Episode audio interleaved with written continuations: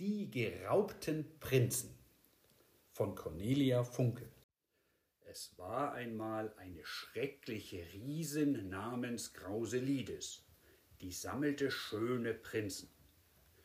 Sie raubte sie aus ihren Schlössern und grapschte sie von ihren Pferden.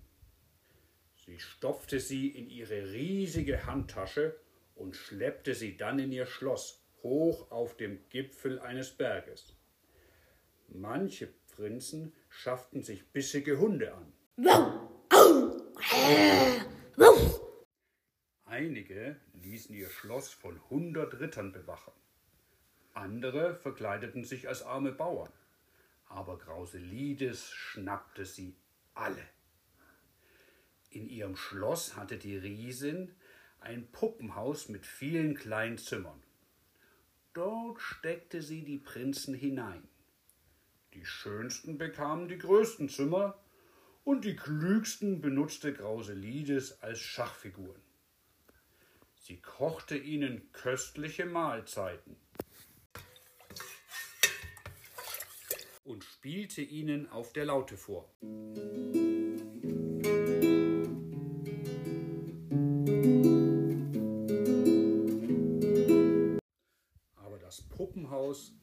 Durften sie erst wieder verlassen, wenn sie der Riesin nicht mehr gefiel. Jahrelang ging das so, bis Grauselides eines Tages den schönen Prinzen von Klein Pistazien raubte. Er bewunderte sich gerade im Spiegel, als Grauselides mit ihren Riesenfingern durchs Fenster griff und ihn in ihre Handtasche stopfte.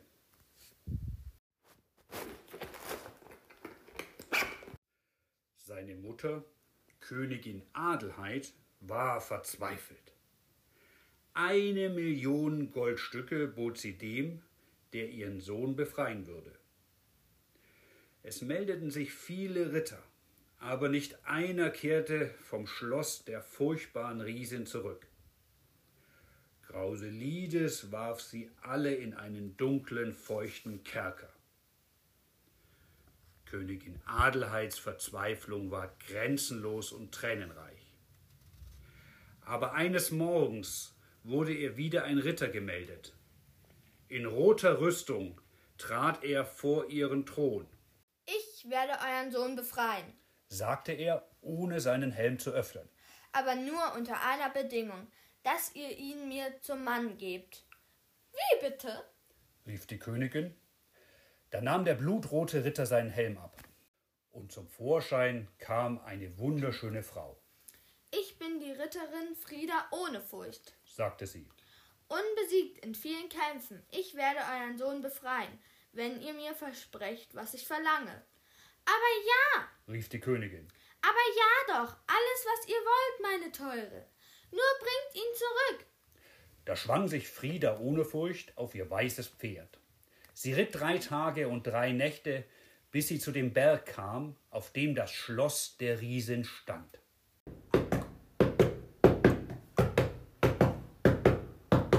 Bleich stand der Mond über den spitzen Türmen. Das Schnarchen von Grauselides war bis zum Fuß des Berges zu hören.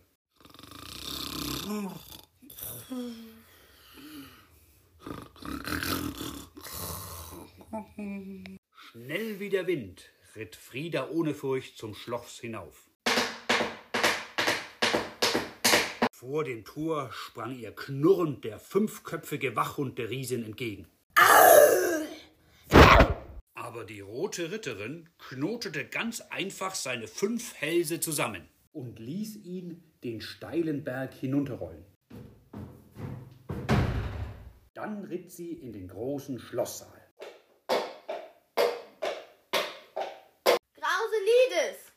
Rief sie.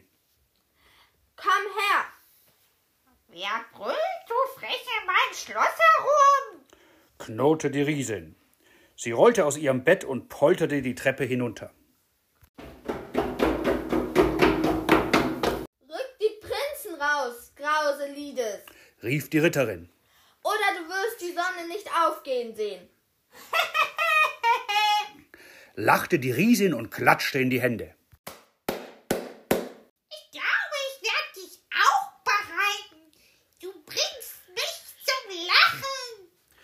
Frieda streifte sich einen Handschuh von der Hand. Aus ihrem Ärmel kroch eine kleine Spinne. Die Riesin wurde bleicher als der Mond. Nimm sie weg! schrie sie und kletterte ängstlich auf einen Stuhl. Nimm sie weg! Frieda ohne Furcht flüsterte der Spinne etwas zu und setzte sie zu Boden. Das kleine Tier krabbelte auf die Riesin zu. Grauselides sprang wild von einem Bein aufs andere.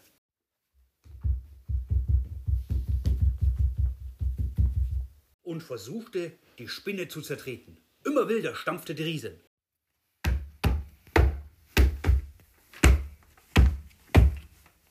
Das Schloss bebte.